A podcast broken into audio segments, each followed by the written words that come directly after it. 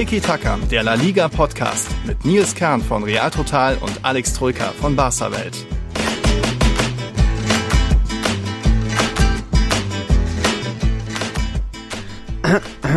Test, Test. 1, 2, 3. Ja, hallo. Mein Name ist Nils Kern. Ich bin nicht nur bekennender Real Madrid-Fan. Ich kritisiere auch sowohl oft als auch sehr gerne den FC Barcelona. Aber Ehre wem Ehre gebührt. Respekt für ein großes Finale, einen hochverdienten Sieg. Glückwunsch nicht nur an alle Barca-Fans, also speziell an die unter unseren Zuhörern und Zuhörerinnen, sondern auch an dich, Alex. Ich hoffe, du hast nicht nur sehr viel gearbeitet, sondern auch ein bisschen genießen können. Den ersten Titel seit Messi-Abgang, seit Xavi-Ankunft, den ersten Titel gefühlt seit Ewigkeiten, auch wenn es anderthalb Jahre her ist. Also Glückwunsch, Supercopa, Superkampion. Hola, muy buenas. Äh, Dankeschön, Herr Kern. Äh, sehr ehrenvoll, wie Sie hier gratulieren. Ja, war tatsächlich äh, schöner Abend, aber so sehr genießen konnte ich es nicht. Es mhm. ist einfach zu viel Arbeit hinter den Kulissen und äh, ja, man kann es ja nicht, weiß das ja, ja ne? man kann es nicht so genießen, wie man es genießen wollen würde, ja. weil man ja immer irgendwas zu tun hat. Aber ähm, um sportlich zu werden, ja, ich glaube, das äh, Genießen kann der FC Barcelona diesen Sieg, weil er einfach dem Verein sehr, sehr gut ja. tut im, im Neuaufbau. Ähm, der erste Titel in der, unter Xavi, du hast es angesprochen, der erste Titel in der Post-Messi-Ära, also wirklich so ein, so ein die Aufbruchstimmung, die ja eh schon immer da war mhm. in den mhm. letzten Monaten, die mit einem Titel so richtig zu befeuern, tut, glaube ich, dem ganzen Verein gut. Denn es ist, so ein Titel ist ja immer auch ein Symbol für jetzt beginnt wirklich was Neues. Mhm. Denn hier könnt ihr sehen, dieser Titel verkörpert den Neuanfang. Von daher, ja, ich glaube, äh, dieser Pokalsieg, Superpokalsieg tut dem Verein sehr gut. Ja, es ist nur die Supercoppa, vor allem in Deutschland, ne? Mhm. nicht so wichtig der Pokal. Aber in Spanien hat er erstens mehr Bedeutung, mhm. zweitens äh, ist er schwerer zu gewinnen aufgrund des Final Four Formats und drittens in einem Superklassiko gegen den Erzrivalen genau. ist jeder Sieg wichtig, wirklich jeder. Und dadurch wiegt diese Supercoppa Copa natürlich noch umso mehr für den ja, FC Barcelona. Das ist es nämlich. Also nach dem Spiel haben auch viele geschrieben, ja, komm, nur Supercopa, kleiner Wettbewerb. Ja, äh, nicht ganz, weil speziell jetzt dieses Spiel, diese Paarung hätte jetzt Barca gegen Bilbao gewonnen oder Real gegen Bilbao verloren, äh, wäre jetzt die Stimmung ganz anders. Jetzt hast du einfach eine Mannschaft, die besonders viel Rückenwind bekommt, jetzt eben endlich den Schub, den ersten Titel. Da war ja auch sehr viel Druck, dass Barca diesen Titel fast schon gewinnen musste und Xavi auf der PK ja gesagt von wegen, wir müssen unsere Emotionen kontrollieren, kühlen Kopf Kopf bewahren, damit, damit man da nicht überdreht. Ja, und deswegen glaube ich, wird jetzt Barca, das, ich will nicht sagen, die werden jetzt in der Liga davon marschieren, weil ja auch noch da schwierige Spiele bevorstehen, aber für Real ist das jetzt ein ziemlicher Downer im direkten Duell, da den Konkurrenten da einen Titel feiern zu sehen. Ist ja noch nicht so oft passiert. Ich glaube, von den bisherigen sieben Supercopa Classico-Finals hat Barca nur eins gewonnen. Das war 2011, jetzt das zweite Mal.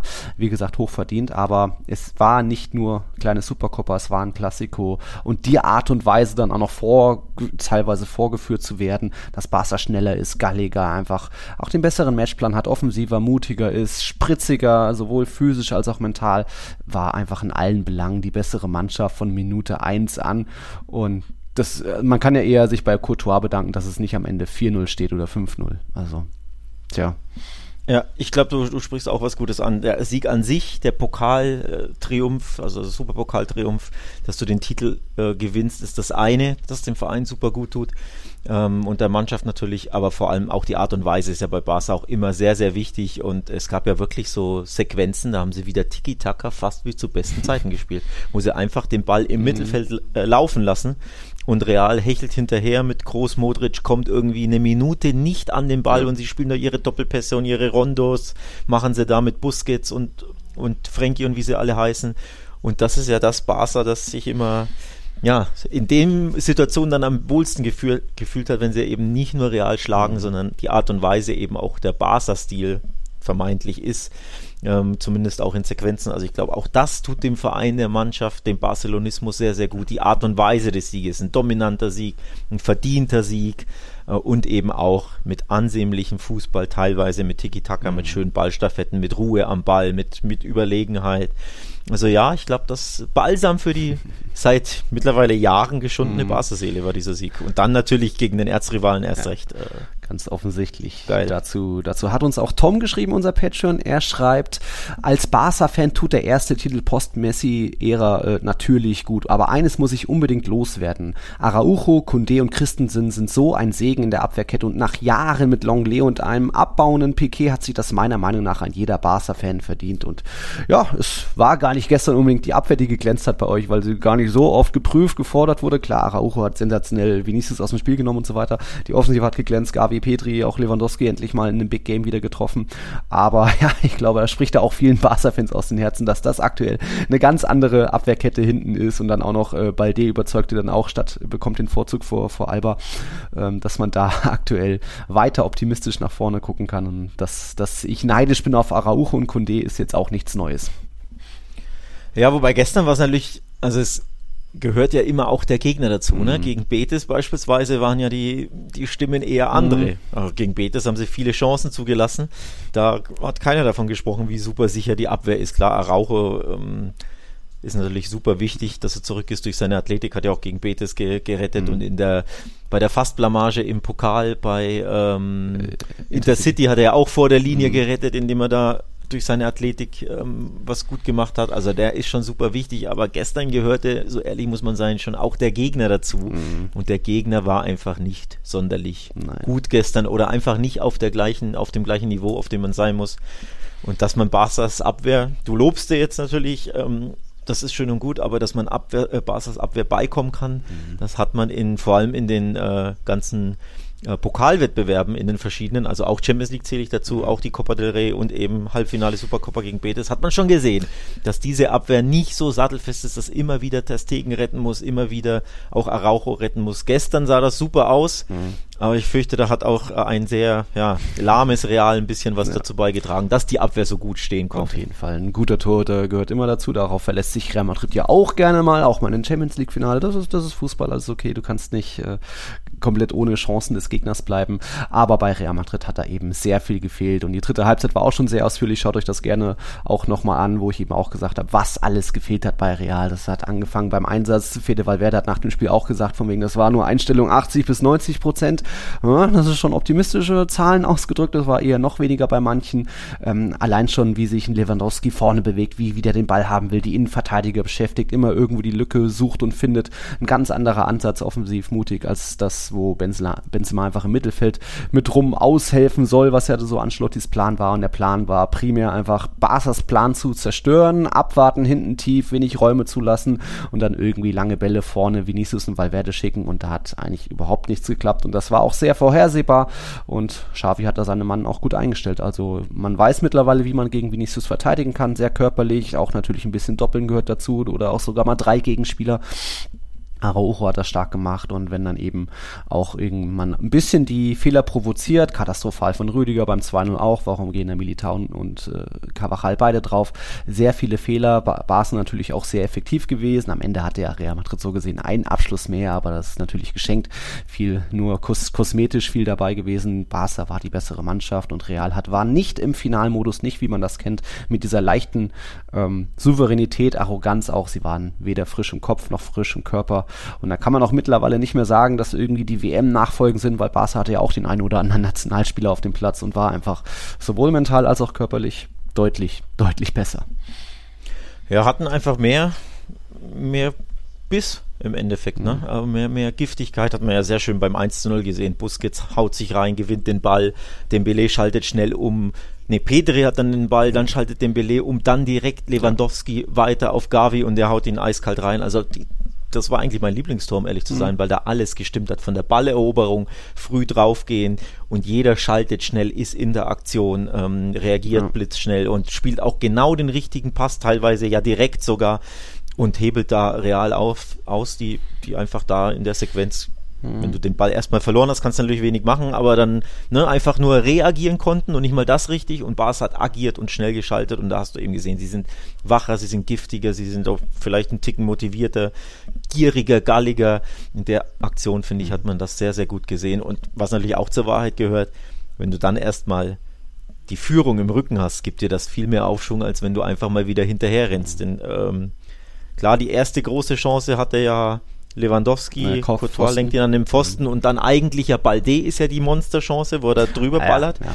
aber genau im Gegenzug kann ja Benzema das Ding äh, per Kopf ins lange Eckle hauen. Mhm. Und das wäre ja dann typisch Real und Benzema, dass du sagst, die erste Chance, und das war eine Riesenchance, mhm. freier Kopfball aus, keine Ahnung, acht Metern. Wenn er den macht, ist halt Real doch wieder 1-0 äh, vorne, also Barca 0-1 hinten.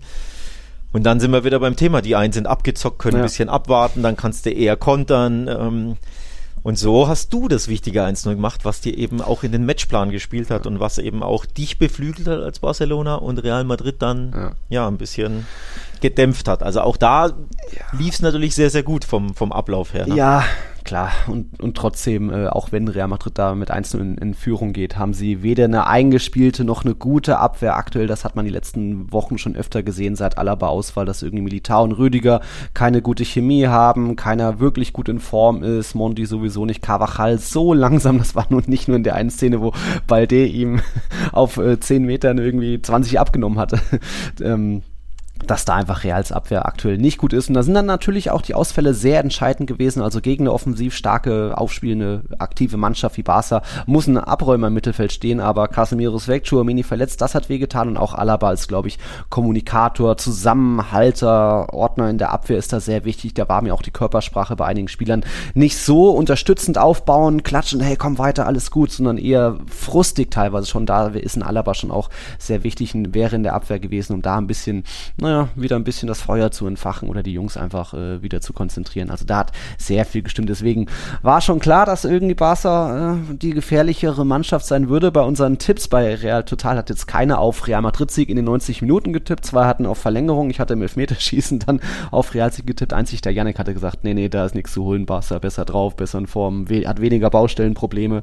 Von dem her es sind, glaube ich, gar nicht so viele Real Madrid-Fans überrascht, dass Barca die, den zum 14. Mal die Supercup holt. Real Madrid bleibt mit 12 zurück auf Platz 2. Ähm, aber ja, es tut halt trotzdem ein bisschen weh, wenn die Mannschaft das mit so wenig Einstellung auf den Platz geht und irgendwie es einfach ein bisschen auch geschehen lässt, sich so keiner so richtig gewehrt hat. Das, das geht nicht darum, irgendwie Zeichen zu setzen und rote Karten rauszuholen, aber irgendwie war einfach besser, wie gesagt, Barca in allen Belangen besser. Naja. Ich glaube, äh, du hast eine wichtige Personalie angesprochen, dass Chouameni gefehlt hat, hast du, fand ich an mhm. allen Ecken und e äh, Enden gemerkt.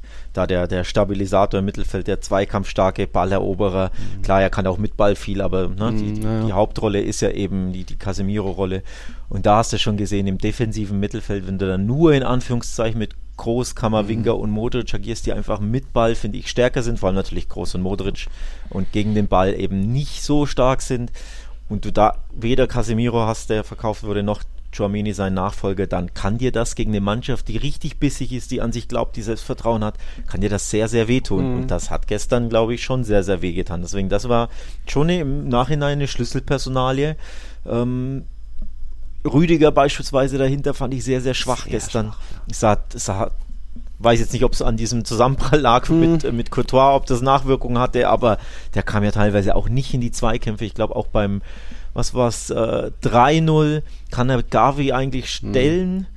Und dann dachte ich mir auch, oh, Gavi wartet einen Ticken zu lang mit dem Pass und der Winkel wird immer spitzer, aber irgendwie hebt er dann nur das Beinchen, mm, äh, Rüdiger, und dann, genau, und dann spielt Gavi ja den Ball auf Pedri vors Tor und dann dachte ich mir auch, hä, das war jetzt aber sehr leicht, mm. dieser Querpass. Ich dachte eigentlich, Rüdiger wird den da abfangen, ja. weil Gavi, der Winkel wurde ja immer äh, schlechter ja. für Gavi. Also auch da irgendwie ja, ja. zu zaghaft, zu, zu lasch verteidigt von Rüdiger, so kennt man ihn gar nicht. Also der war gestern schon auch mhm. sehr, sehr schwach und von daher, ja, der Sechser ist dir ausgefallen verletzungsbedingt und ein Abwehrboss ist dir ausgef ausgefallen auf dem Platz, äh, leistungsbedingt dann sind das, ist das zu viel. Ne? Dann, also der einzige in Normalform gestern, wenn man ehrlich ist, war mal wieder Courtois. mal wieder, der, der, der richtig stark war. Alle anderen, Nein.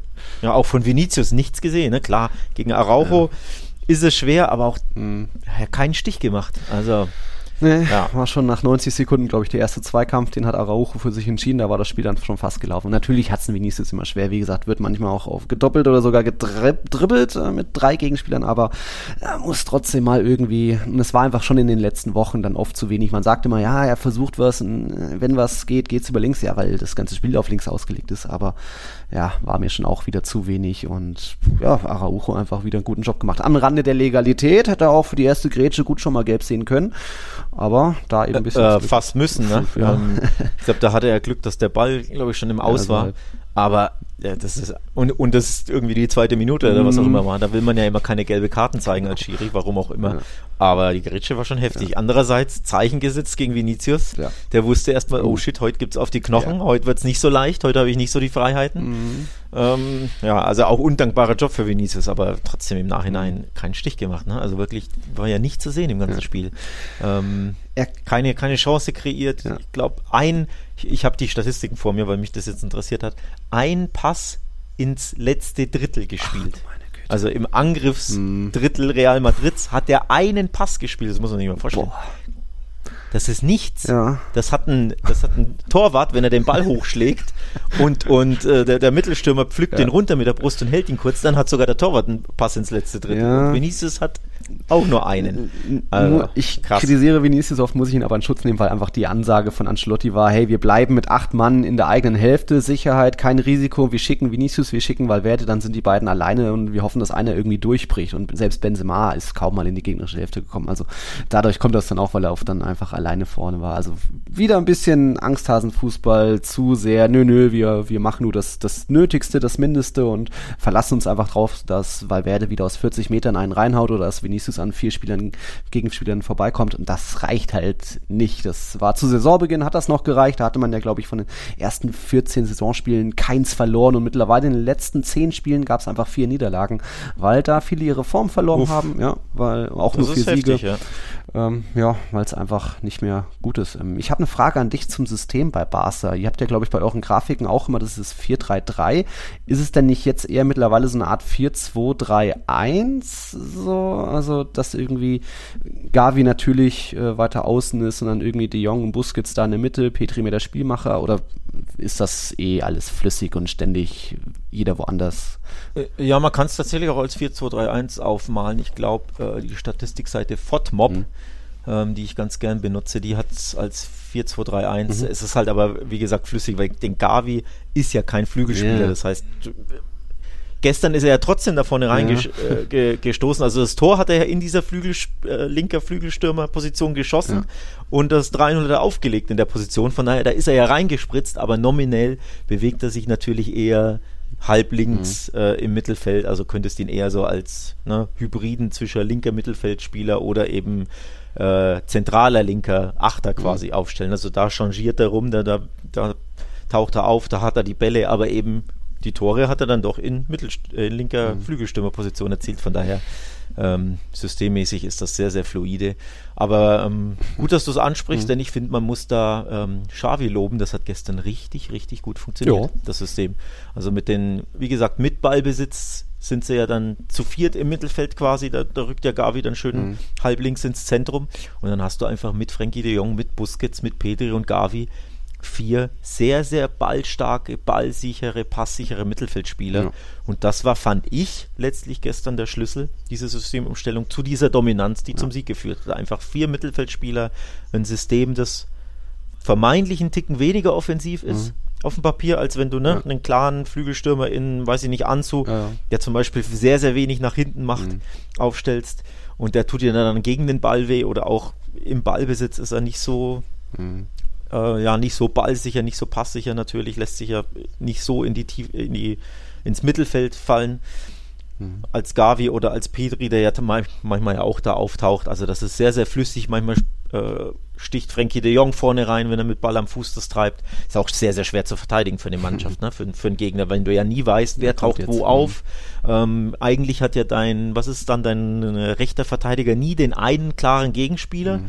Anders als eben, wenn da Dembele oder Anzu Mhm. spielen oder Vinicius, ne, der einfach immer seinen stimmt. Flügel hält, da weiß der Rechtsverteidiger immer, das ist mein Gegenspieler, der weiß genau, wo Vinicius rumrennen wird und dann gilt es ja nur, ihn, ihn Mhm. irgendwie in den Griff zu bekommen, aber du hast immer einen klaren Gegenspieler und gestern hatte Carvajal so gesehen keinen klaren Gegenspieler, Mhm. sondern immer mal situativ mal einen, aber so ist Barca auch schwerer auszurechnen, schwerer zu greifen.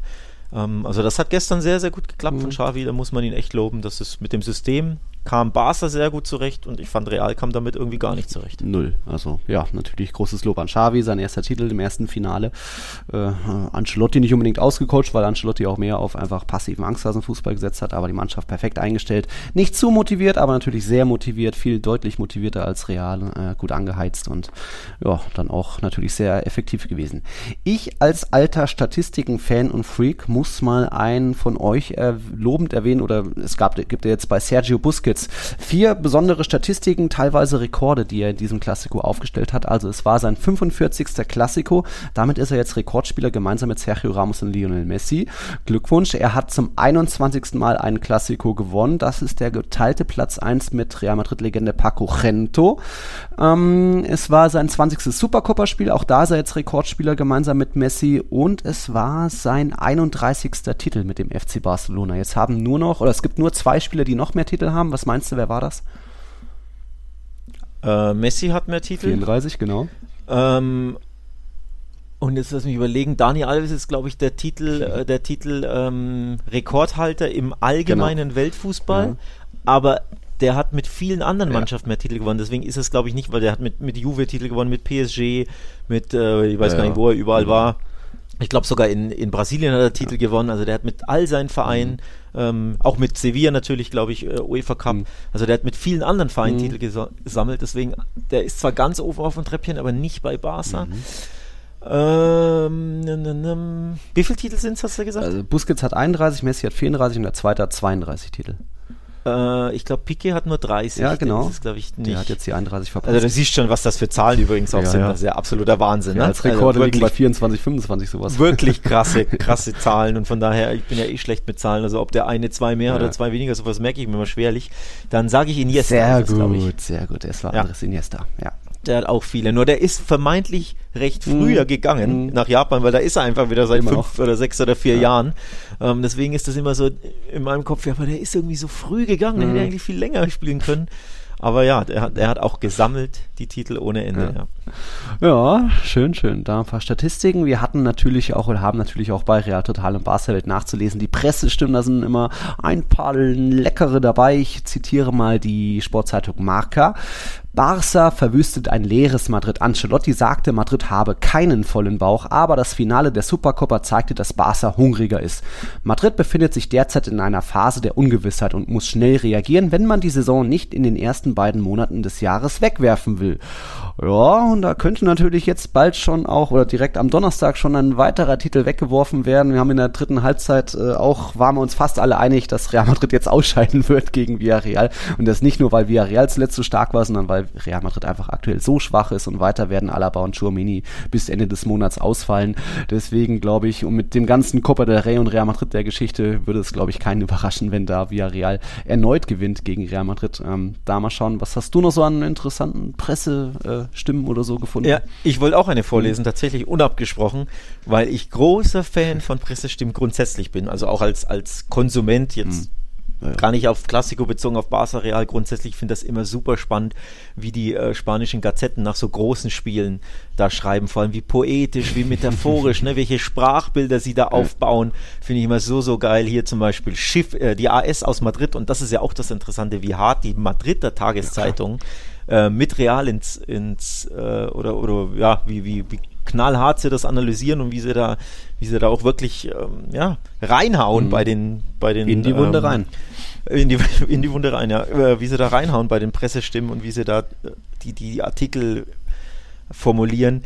Ähm, also Schiffbruch der Blancos, die gravierende defensive Fehler machen, schreibt er. Mhm. Es nicht mal die Tatsache, dass 80% der Tribünen mit Realfans gefüllt waren, diente den Blancos als Anreiz, Stolz zu zeigen, um die Zerstörung zu vermeiden. Also einfach riesige bam, Worte bam, und was das für, ja, wie, wie das reinknallt und natürlich malen sie da ein monstergroßes Bild und alles ist düster ja. und schlimm, aber trotzdem, ne, Stolz zu zeigen, das zeigt man schon, äh, mhm. das sieht man schon auf. Äh, das kam nicht ganz so gut nee. an. Also die, die Leistung, die Niederlage ist wie gesagt immer ja das eine, mhm.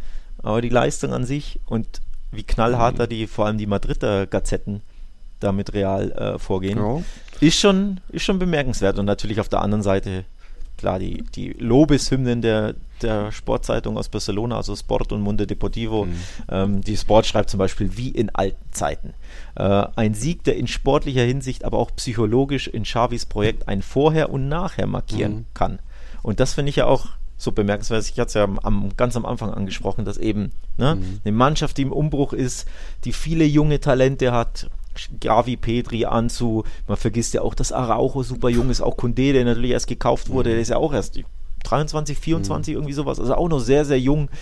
Ähm, Ferran Torres ist jung, gut, der spielt nicht so viel, aber das tut dieser jungen Mannschaft im Aufbau einfach sehr, sehr gut, dass du da deinen, jetzt deinen, deinen ersten Titel holst.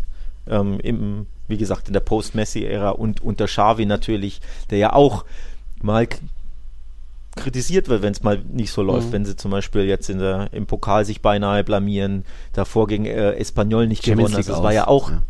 Champions League aus, genau. Das war jetzt auch nicht, äh, letztes Jahr Europa League aus, war ja auch eine Blamage, wenn man ehrlich mhm. ist. Ähm, also das war ja auch nicht immer alles so rosig, mhm. auch wenn sie in La Liga auf Platz 1 sind, aber da gab es ja auch immer wieder Dellen in der Rüstung, immer wieder Niederschläge, immer wieder äh, vieles zu kritisieren. Und das tut auch natürlich Xavi enorm gut im neuen Projekt, dass er jetzt ja den Erzrivalen besiegen konnte und seinen Titel äh, feiern konnte, seinen ersten. Hm, ja, die Presse haut drauf und auch bei Real Total gibt es natürlich viel Kritik, wie auch, ich natürlich in der dritten Halbzeit. Ich versuche trotzdem ein bisschen den Madridistas hier noch ein bisschen Hoffnung zu machen, weil, hey, wir sind in der Liga immer noch drei Punkte hinter den Tabellenführer. Das äh, man hat einfach auch gemerkt, dass die Spieler dann doch nicht den Titel so ernst genommen haben, wie das vielleicht sein sollte. Und das Ähnliches wird jetzt vielleicht auch am Donnerstag in der Copa del Rey passieren. Trotzdem ist ja in der Liga und Champions League weiterhin alles offen. Real Madrid ist ja auch die Mannschaft, die in jedem Spiel bisher getroffen hat. Das gab es zuletzt 16, 17. Also so weit, so tief gehe ich schon runter, um irgendwie ein bisschen Hoffnung zu machen. Ich habe Vertrauen in Pintus und Co., dass die die Spieler äh, sowohl körperlich als auch mental wieder fit und frisch hinbekommen. Man hat immer noch den besten Torhüter der Welt. Und ähm, ja, das wird schon irgendwie. Es ist jetzt eine große Delle, auch wenn man zurückblinkt, was da vor der WM schon gegen Girona, gegen Rayo war, Leipzig die Niederlage. Ja, jetzt kommen, jetzt kommt vielleicht das Copa aus, dann geht's nach Bilbao, dann kommt Real Sociedad ins, ins Bernabéu. Also es sieht. Du rechnest schon mit dem Copa aus. Ne? Du ja. Jetzt kommt das Copa aus. Hab, es würde mich überraschen, Zweifel, ne? wenn Real weiterkommt, wirklich. Oh, ja, ja, und so weiter. knallhart. Ja. Ähm, ähm, aber ich, ich wollte äh, auch tatsächlich ähm, das kurz ansprechen, welchen ähm, Fahrplan jetzt real hat, mhm. dass der auch sehr, sehr unglücklich terminiert ist und sehr undankbar ist und sehr gefährlich ist. Also du hast jetzt schon in Viral verloren, mhm.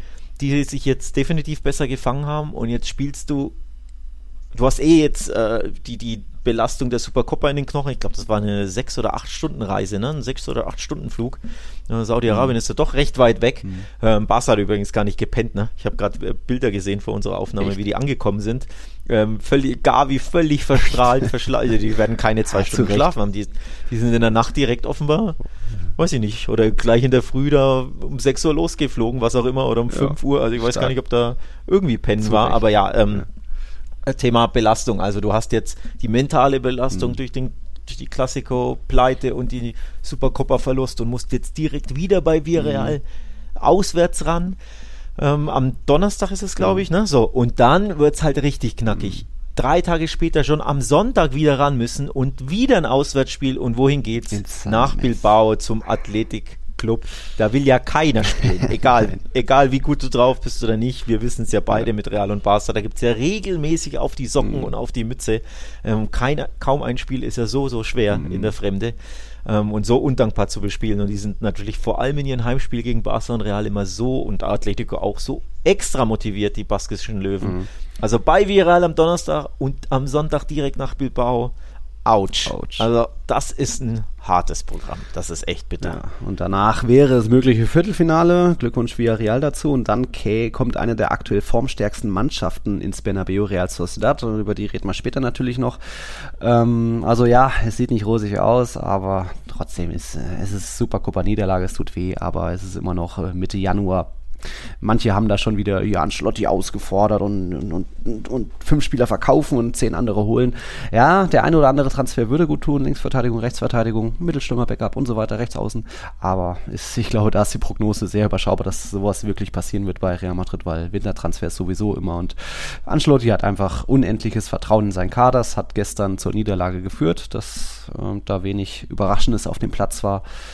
Ähm, naja, Zurs. Aber lass, jetzt, aber lass jetzt mal die beiden Spiele schief gehen. Ja. Ähm, Und dann hast du richtig Krisenstimmung, Krisengerede und vielleicht sogar mhm. eine kleine Trainerdiskussion. Denn nochmal, es würde ja nicht überraschen, wenn du bei Villarreal ähm, ausscheidest und du musst ja in Bilbao nicht mal verlieren. Mhm. Selbst ein Unentschieden, dann verlierst du ja höchstwahrscheinlich wieder Punkte auf Barca, die zu Hause gegen Getafe spielen. Das ist ja ein Must-Win-Sieg für, für Barca.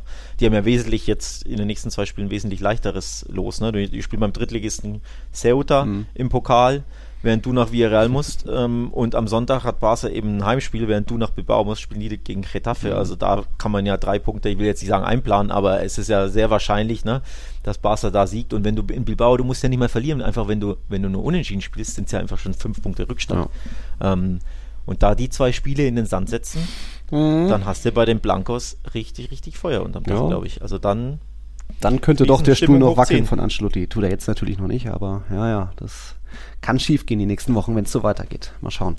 Ähm, ich hätte noch generell mal noch mal zur Supercoppa. Wir haben ja schon öfter mal gesagt, von wegen, seit die Supercoppa reformiert wurde, 1920, der Modus ist eigentlich ziemlich nett und dass es unter der Saison stattfindet, ist auch mal ganz gut, statt zu Saisonbeginn, wo manche Stars noch im Urlaub sind oder so und so weiter. Das ist jetzt in dieser Saison mit diesem engen Kalender natürlich ein bisschen unglücklich und äh, uncool. Trotzdem aber war es wieder interessant zu sehen, wie dann auch Schiedsrichter im Fokus stehen. Man hat ja vor den Finalspielen dann immer noch eine Pressekonferenz von den Schiedsrichtern Schiedsrichtern. Es gibt so ein Gruppenfoto, also die werden da auch ein bisschen geehrt, was ja voll in Ordnung ist. Ähm, ich bin da eben eigentlich ein Fan auch von dem, diesem ganzen Reform. Ähm, es bleibt aber kurios, denn das war jetzt das vierte Mal seit, wie gesagt, 1920, seit die Supercoppa reformiert wurde. Und zum vierten Mal hat weder der Meister noch der Pokalsieger den Titel geholt. Also jetzt Barca sich wieder als Vizemeister durchgemogelt, Real Madrid sich ja auch schon zweimal durchgemogelt, obwohl sie eigentlich nicht verdient hätten, dabei zu sein, bla. Also nicht der originale äh, Wert vom Supercoppa-Sieger ähm, aber ist halt irgendwie so. Und auch, ja, wie das große Thema, der Austragungsort hat die Halbfinals, kaum volle Stadien, keine Stimmung. Das wäre so geil gewesen, so mit Betis und Valencia in Spanien irgendwo zu spielen. Die, die feiern das doch, doch auch, wenn, wenn, wenn Betis und Valencia ja. mal in so einem Spiel ja. ist. Aber dazu kam es nicht. Und dann eben jetzt beim ja. Finale auch wieder, Stadion war voll, zu voll aber. Also schlechte Organisation wieder, dass teilweise wohl die Eingangstüren irgendwann offen sind oder Fans illegal rein sind ohne Karte, überfüllt, Fans standen überall rum. Ähnlich wie was weiß ich, EM-Finale in Wembley hatten wir das, Champions League-Finale in Paris, WM in Katar auch oft gesehen. Da merkt man einfach, manchen Ver Verbänden geht es nicht darum, irgendwie eine gute, professionelle, sichere Organisation hinzustellen, sondern eher bisschen Vielleicht ist da der Fokus der Einnahmen eher im Vordergrund, so auch bei der EF. Vielleicht, vielleicht, ne? vielleicht. Nur, nur vielleicht, ja, nur vielleicht, nur eine Vermutung. äh, ich hätte eine äh, ganz spontane ähm, Reformationsverbesserung-Idee, wie man die Supercoppa den Modus beibehalten mhm. kann aber sie trotzdem knackiger, spannender und vielleicht einen Ticken fairer macht. Bin ich gespannt. Also eigentlich Superpokal, logisch, ne? traditionell der Meister gegen den Pokalsieger. Ja. Sprich, das Spiel hätte eigentlich wieder, äh, oder nicht Betis wieder, sondern hätte äh, Betis gegen Real Madrid heißen müssen. Selbst wenn man sagt, hier Final Four sorgt für mehr Spannung und natürlich auch mehr Einnahmen, ist ja auch nicht so unwichtig. Respektiere ich, akzeptiere ich alles, aber eine kleine Idee von mir, wie wäre es denn, wenn man es in Spanien austrägt, trotzdem im Final Four Modus, aber Achtung, der Meister und der Pokalsieger Heimrecht bekommen in uh. ihrem Halbfinale. So hat, so mhm. hast du als Verdienst für deinen mhm. Pokalsieg hat Betis das Heimspiel ja. gegen Barca und Real Madrid hat den Bernabeu als Meister Heimrecht gegen äh, den Vizepokalsieger. Und dann muss, müssen diejenigen, die eigentlich da gar nichts verloren haben bei dieser Supercoppa, ja. nämlich der Vizemeister und der Vizepokalsieger, haben einfach ein schweres Auswärtsspiel und müssen sich einfach beweisen und müssen sich das Finale sozusagen erkämpfen auswärts beim amtierenden Titelträger. So hast du die Sehr anderen geil. doch dabei, ja. aber du wirst belohnt als Pokalsieger und als Meister äh, mit einem Heimspiel und hast halt so den Heimvorteil ja. zumindest. Und ganz ehrlich, äh, was da in, in Benito Villamarin los wäre. Mhm. Also das wäre, war ja eh schon schwer für Bas im Halbfinale, mhm. aber davor, was weiß ich, 60.000 im Benito Villamarin in Sevilla, wird es halt nochmal knackiger. Und wenn du dann weiterkommst, mhm. ja okay, mhm. dann hast du es dir verdient, auswärts beim amtierenden Pokalsieger. Genau. Das wäre wär so, glaube ich, so eine Verbesserung. Erstens, du hättest trotzdem ähm, das Final vorbehalten. Mhm. Die beiden Titelträger hätten aber ein Heimspiel, also hätten einen kleinen Vorteil, mhm. würden honoriert werden, trotzdem in Spanien ausgetragen. Ähm, Finale dann natürlich neutraler Ground, mhm. von mir aus im La Cartuja, genau. auch wenn ich kein Fan vom Stadion bin mhm. mit dieser blöden Tatanbahn. Ähm, aber ne, so mhm. hättest du viele, viele Haken an wichtigen Boxen gemacht, dass du trotzdem sagst, Final Four und in Spanien und mit Heimrecht ein bisschen Vorteil. Mhm. Ähm, also ich finde, das wäre mhm. das wäre eine interessante Sache. Ja. Ich glaube ja, die, die Rechte sind jetzt ausgelaufen. War das nicht nur ein drei Jahre? Äh, wurde, glaube ich, verlängert bis 28. Also. Ach, scheiße, das habe ich Da kommst du zu spät mit dem Vorschlag. Ja, da komme ich zu spät mit meinem Vorschlag. Ja. Kannst du nochmal nee, PK anrufen, eine SMS schreiben. Ja. In seinem Twingo. Nein. Nee, aber das wäre doch, das wäre doch eine coole mhm. Sache, ne? Dass du trotzdem sagst, Final Four behalten wir bei, ja. aber in Spanien und trotzdem knackige Spiele und Stimmung wäre da und äh, Sehr geil. das ist jetzt wirklich da in Saudi-Arabien, da ist nichts, Halbfinals, das waren ja wirklich wie Sommervorbereitungsspiele irgendwo in den USA. Ne? So ein bisschen so ein, so ein, der, wie heißt der International Cup da in äh. Fort Lauderdale. Weißt du, so ja, ein gut. glorifiziertes mhm. Freundschaftsspiel und die beiden Mannschaften, ja, so richtig Lust haben sie nicht da ja. zu sein. Hast du übrigens auch gesehen an den äh, Jubelszenen im Elfmeterschießen dass das völlig verhalten war bei Real Madrid. Ja, ja, ja halt jetzt weiter. Und auch bei Barca, ja, passt schon. Federer hat sich gefreut, aber alle anderen, ja, sind halt weiter. ähm, das, ja. Auch das wäre ein bisschen anders, ja. wenn du einfach da ne, in Spanien spielen würdest Fans, und ja. erst recht Heimspiel hättest als Betis oder als Real Madrid. Ja, soweit dazu. Das Supercopa-Thema würde ich jetzt bald gleich abschließen. Hab nur noch eine Nachricht vom Tom, der hat uns auch noch dazu geschrieben, von wegen, wer hätte vor einiger Zeit gedacht, dass mit Barca United in der Europa League zwei viel formstärkere Teams aufeinandertreffen als jetzt in der Champions League mit Real und Liverpool. Ja, so, so schnell kann sich die Welt ändern. Also, wann, wie, wie, wie lange ist die Auslosung her? Anderthalb Monate? und jetzt haben wir hier wirklich, wir schalten vielleicht mehr Leute in der Europa League ein, als bei diesem Krisengipfel zwischen Real und Liverpool. Kann sich alles noch ändern in einem Monat ja, auch. Kann sich noch ändern, aber ein bisschen Not gegen Elend stand heute wär's, wär's so. Das stimmt. Kleiner Krisengipfel, absolut. Kleiner Krisengipfel, ja. ja. Okay, dann kommen wir doch mal langsam zu La Liga. Ich habe jetzt äh, zu Beginn der Folge Glückwünsche hier an die Barca Timeline und so weiter rausgegeben. Jetzt muss ich, das tut mir fast noch, mehr, noch mehr weh. Glückwünsche, Glückwünsche aussenden an einen besonderen Club, den ich eigentlich nicht so mag, dem ich eher den Abstieg wünsche. Das ist der FC Elche. Hä? Warum? Die sind immer noch Tabellenletzter, haben heute erst ihr Spiel. Die sind, hatten Geburtstag. 100 Jahre sind sie alt geworden. Am 10. Januar 2023 äh, haben sie ihren 100. Geburtstag gefeiert. Da Glückwunsch nach Elche, die treffen oder sind heute beim FC Cadiz zu Gast. Mal gucken, ob es da den ersten Saisonsieg gibt. Hm, könnte schwierig werden, aber ich glaube, da haben wir auch wie viel, wie, wie viel an diesem Spieltag auf Unentschieden getippt, auch wenn wir, Alex, da mit den Punkten, mit unseren Tipps nicht ganz so recht liegen. Also ich habe bisher drei Punkte geholt, katastrophal. Du immerhin das, sieben. Das ist echt katastrophal.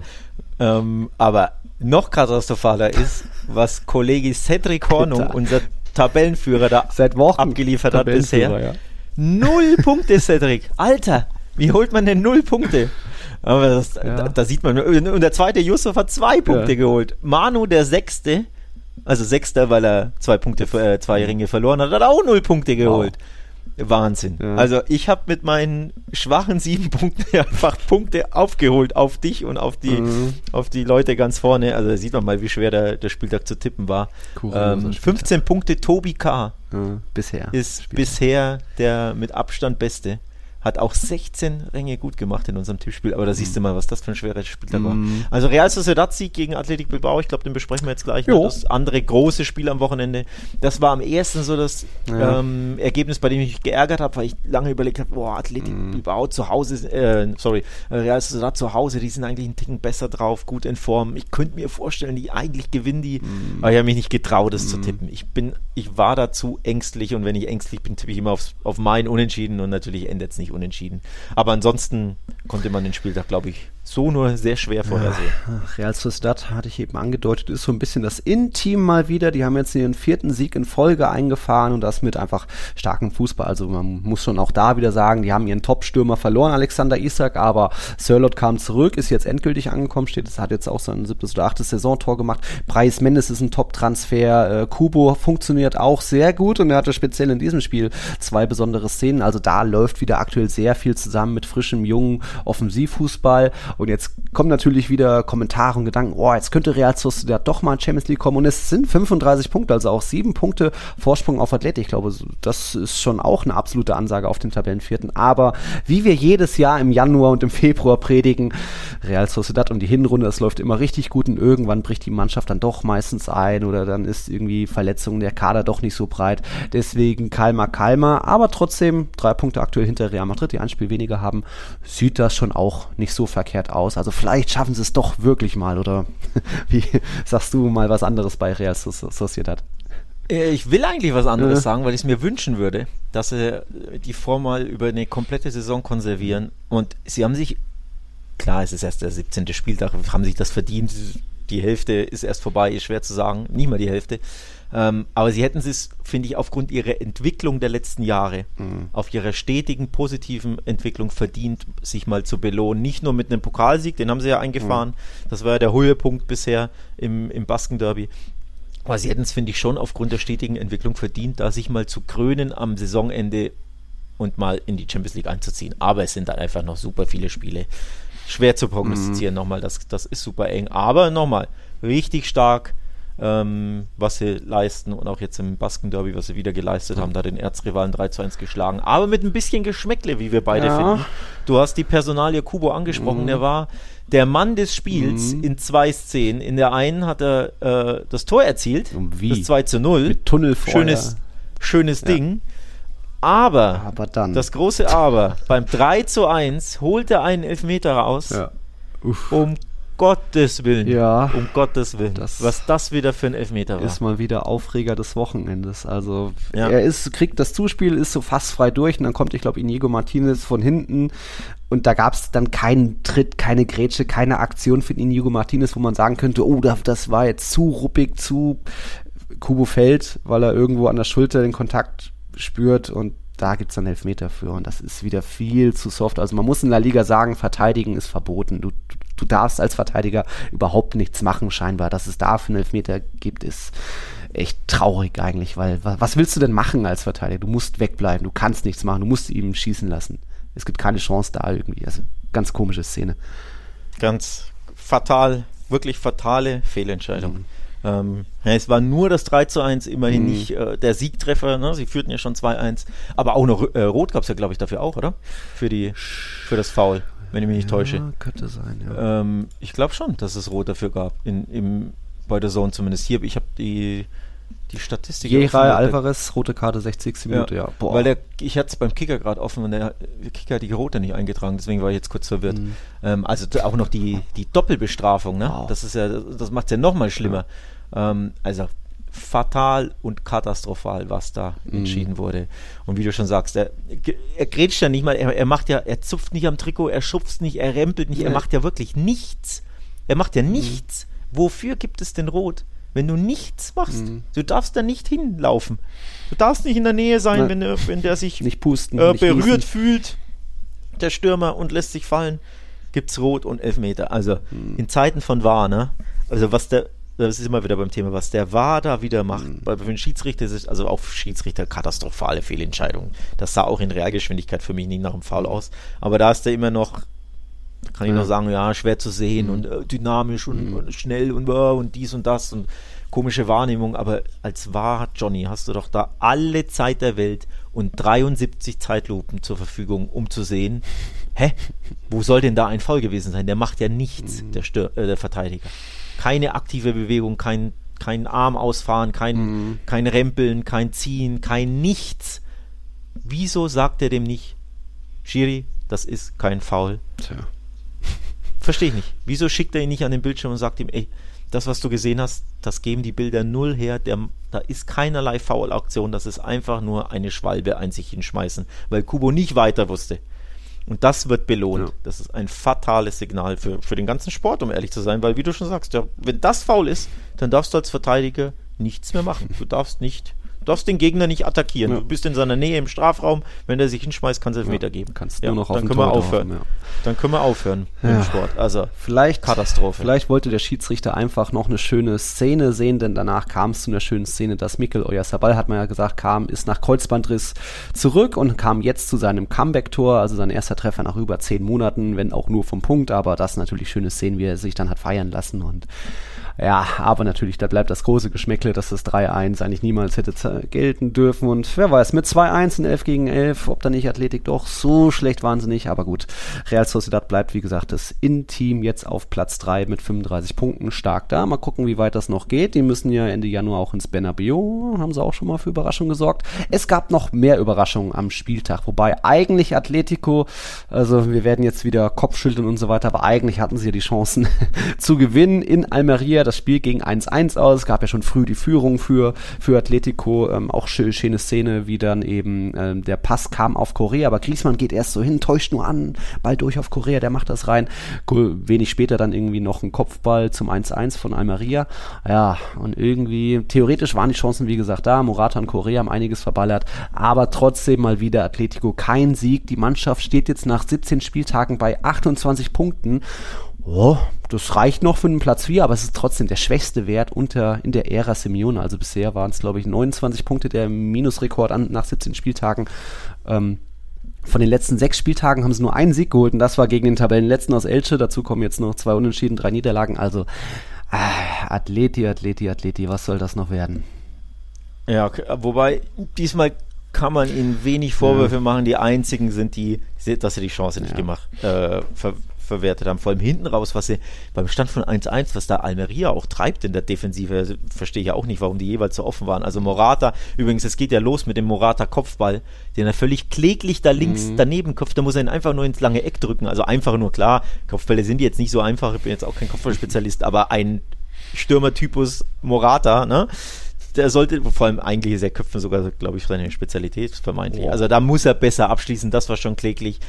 Ähm, der Abschluss dann, dieser, dieser freie Schuss aus, keine Ahnung, elf Metern oder so, so schlecht platziert er nicht. Mit links ist auch schwer, ist Rechtsfuß, aber trotzdem zu unplatziert. Mhm. Aber die allergrößte Chance hat dann doch Korea vergeben. Also den muss er machen. Also du hast da drei riesen Chancen ab der 70. oder was, ab der 75. Also wirklich in der Schlussphase. Eine von den dreien muss rein. Eigentlich müssen, dürfen alle drei rein, aber eine muss, muss, muss rein. Und dadurch sind sie selbst schuld. Also sie haben nicht schlecht gespielt, sie waren die bessere Mannschaft, sie hätten es verdient gehabt zu gewinnen. Ähm, XG zum Beispiel, zwei äh, Vierer XG, das heißt eigentlich hätten sie zwei bis drei Tore schießen dürfen oder müssen. Ja. Big Chances Mist, Big Chances Mist, vier Stück. Ei, ei, ei. ei, Also da fehlt ein guter Stürmer, oder? Ein Knipser. Äh, da, da, fehlt ein niederländischer Knipser, Niederländischer. Du, ja, ja. ja, das bringt uns direkt zum, zum Thema, tatsächlich. Äh, wir hatten es ja in den letzten Wochen schon angesprochen, oder vor allem ich hatte es angesprochen. Felix abgeben. Ja, kann ich irgendwie ein bisschen verstehen, dass der so unzufrieden ist mm. mit mhm. Cholo und Cholo wird mit dem auch nicht mehr happy und komm, mm. äh, lass es das zumindest mm. vorzeitig beenden. Ja, aber dann musst du einen neuen holen. Du kannst nicht Kunja und Felix abgeben, ja. zwei Stürmer, zwei Angreifer, auch wenn sie nicht die typischen Mittelstürmer mhm. sind. Du hast nur Morata. Aber du kannst nicht zwei Offensivspieler, zwei Halbstürmer abgeben und keinen neuen holen. Also da müssen sie, finde ich, was tun. Ähm, da sind sie jetzt vorne zu dünn besetzt, nur in Anführungszeichen mit Griesmann, der aber immer mehr zum mhm. Zehner wird, ja. wie man bei Frankreich gesehen hat. Oder Achter, nur ja. mit nur oder oder Achter oder Sechser. Ähm, nur mit Morata als einzigen richtigen Mittelstürmer und der trifft halt mal und mhm. mal vergibt er, mal verballert er und mit Korea, der jetzt auch nicht der Knipser schlechthin ja. ist also da bist du vorne mittlerweile, finde ich, ein bisschen zu dünn besetzt. Ja. Von daher täte da eine Verpflichtung Not und sie wollen ja laut spanischen mhm. Meldungen Memphis Depay vom FC Barcelona mhm. holen. Da bin ich gespannt. Also Barca wäre da ist, offen, oder? Ich glaube, ich glaub, Memphis ist sehr offen, würde das mhm. ganz gern machen. Ich glaube, Barca, für Barca macht es halt nur Sinn, wenn es Kohle gibt. Mhm.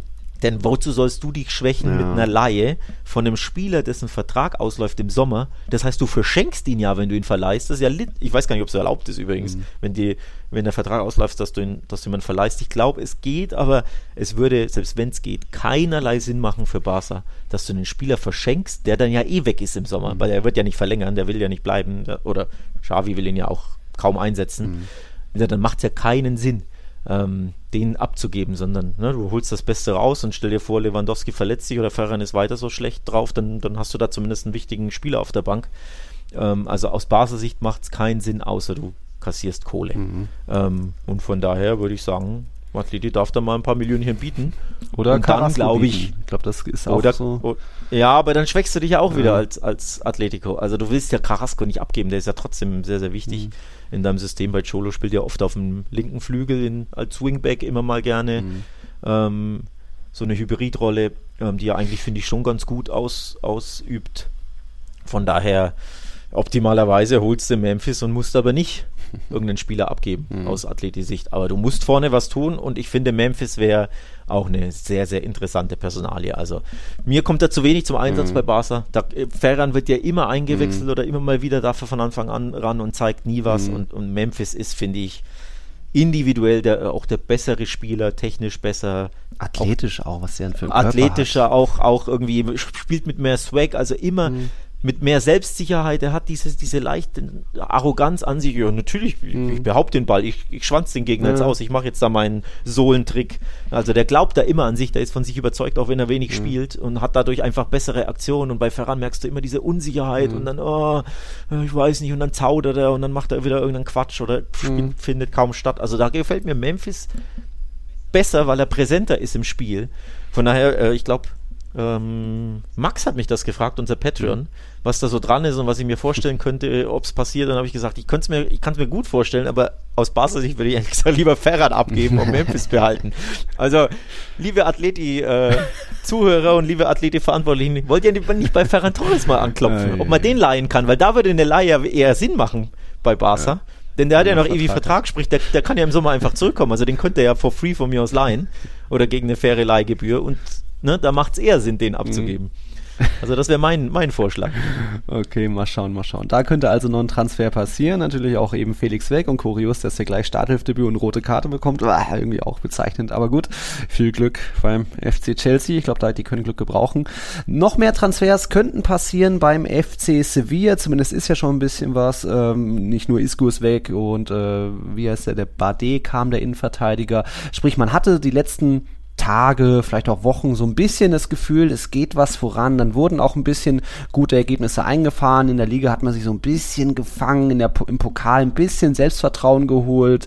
Äh, wie gesagt, ein paar Transfers. Also man hat gemerkt, es passiert was, es ist nicht nur Stillstand und trotzdem haben, glaube ich, viele zwischen Girona und Sevilla auf Patzer getippt, wie ich ja auch auf Unentschieden, du glaube ich auch. Ja, und was machen sie? Sie verlieren sogar und sind auch die nicht bessere Mannschaft. Also Girona war schon gefühlt überlegen. Ähm, sie haben halt das Problem, dass sie auch jedes, jedes Spiel ein Gegentor kassieren. Das ist zuletzt äh, Huesca passiert, 18, 19, die sind damals abgestiegen. Also da muss Girona besser werden. Aber trotzdem, sie gehen in Rückstand. Nianzus erstes Tor für den FC Sevilla, netter Kopfball. Aber dann gibt es die Remontada vom FC Girona. Und sie gewinnen am Ende 2-1, weil auch da wieder ein Riesenpatzer vom FC Sevilla dabei war. Nianzu, erst macht er das Tor und dann 88. Minute, es steht 1-1, verschenkt er den Ball einfach und lädt dann eben ähm, Girona zum Treffer ein. Die machen das 2-1, schick von Janke Herrera äh, und schon wieder verliert Sevilla. Und die haben jetzt 15 Punkte. Zum gleichen Zeitpunkt in der Vorsaison hatten sie 37 Punkte also es ist Abstiegskampf und es wird weiter Abstiegskampf sein, denn mit der Abwehr kannst du nicht mehr, kannst du nicht mehr, nicht mehr rausholen. Das ist ja und, schwach einfach. Und wir, und wir beide waren sauer über dieses 1-2. Denn wir ja, hatten beide 1-1 getippt und viele, viele andere auch ähm, hatten 1-1, sehe ich gerade. Also Manita, McMart hat 1-1, mhm. Antonio Lopez hat 1-1. Also das hätte wirklich nicht sein müssen, Silvia, dass ihr dieses Spiel verliert. aus eurer Sicht und aus unserer Sicht. Nimm doch einfach das 1-1 Ach, mit, Leute. Was ist denn da los, ja. ey? Ja, aber äh, du sagst es schon bezeichnend und die, die Stammzuhörer erinnern sich, ich habe ja schon im Sommer den Niasu-Transfer kritisiert, der da was 18 Millionen oder was gekostet mhm. hat. Und er hat bei Bayern ja nicht mal annähernd irgendwas gezeigt oder, oder regelmäßig gespielt, wo du denkst, hä? Und das ist jetzt dein Mil millionenteurer ab, neuer Abwehrchef? Ja, nee, Alter. Mhm. Also komische Fehleinschätzung von, also das heißt ja nicht, dass er nicht mal werden kann. Spieler entwickeln sich und er ist ja, hat ja Entwicklungspotenzial, aber im Sommer fand ich schon diesen Transfer vor allem aufgrund dieser Ablösesumme ähm, komisch und gefühlt patzt er in jedem mhm. dritten Spiel oder wirkt er einfach noch nicht reif für ne? mhm. Abwehrchef sein beim FC Sevilla. Das ist er vorne und hinten nicht und deswegen passt das einfach ins Bild. Also du hast es angesprochen, da muss Sevilla wirklich noch einiges am Transfermarkt tun. 15 Tage haben sie Zeit mhm. oder was? 14? Also zwei Wochen soll man Monchi ein bisschen seine ja, Transfermarkt ja. Magic Wird ein bisschen noch. anwenden, weil ansonsten, also mit Blick auf die Tabelle, huiuiui, sie sind halt wieder 18. ne? wieder Abstiegsplatz. Also. Ja. Waren mal kurz raus, aber irgendwie wieder reingerutscht, weil eben jetzt auch, und da war, das war bisher der einzige Tipp, der bei mir dann richtig war. Ich habe großes Vertrauen in Espanyol, in äh, Martinez, in Joselu, habe auf Espanyol-Sieg in Getafe getippt, hatten auch nicht viele und die haben eben dann doch gewonnen 2-1 und sind dadurch aus der Abstiegszone rausgeklettert und haben äh, Sevilla wieder reingestoßen. Und das Spiel, also wenn ihr euch Highlights von diesem Wochenende anschaut, schaut euch den Elfmeter von Real Sociedad an und das Spiel Getafe gegen Espanyol, denn während bei Real Sociedad Athletik verteilt Verteidigen verboten waren, da war zwischen Getafe und Espanyol normale Tore waren verboten. Also sechs Minuten waren gespielt, da hat Rossellou einfach mal aus 50 Metern, schickes Pressing vorher von Braithwaite, äh, den Ball, wie gesagt, aus, aus 50 Metern im Netz untergebracht. Enes Üner hat gemacht, hat gemeint, okay, hold my beer, im Strafraum, Eck, paar Minuten später, schön in den langen Winkel geknallt, das traumhaft. Und auch, dann auch später noch Puados Siegtor, hat erstmal zwei Gegenspieler stehen lassen und dann noch so einen Lupfer rausgepackt. Ähm, also da drei Golassos in diesem Spiel hat man jetzt auch nicht so erwartet.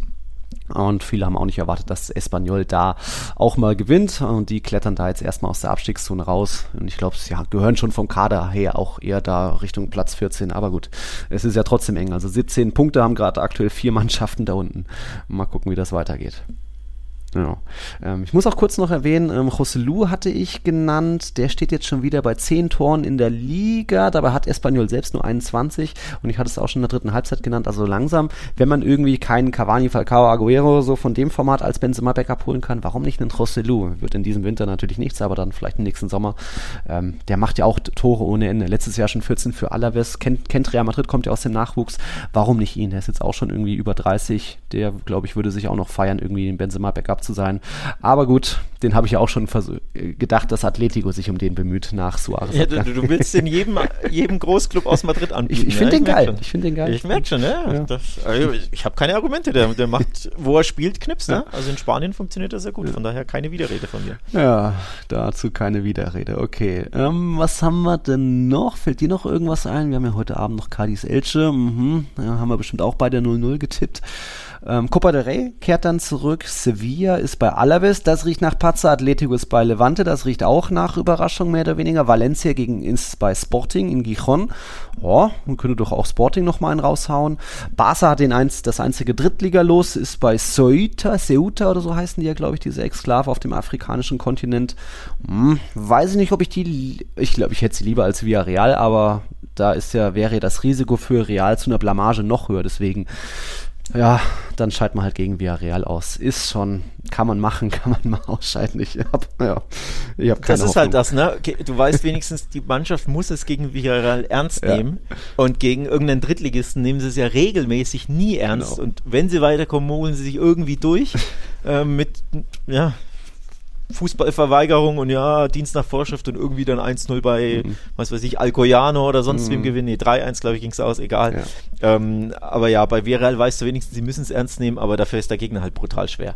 Ähm, also, ja. ja, man kann es drehen und wenden, wie man will. Das wird ein super, super schweres Spiel für Real Madrid. Mhm. Aus äh, das knackigste Los auch grundsätzlich mit Blick auf beide Namen, ähm, auf beide Erstligisten in dieser Copa-Runde.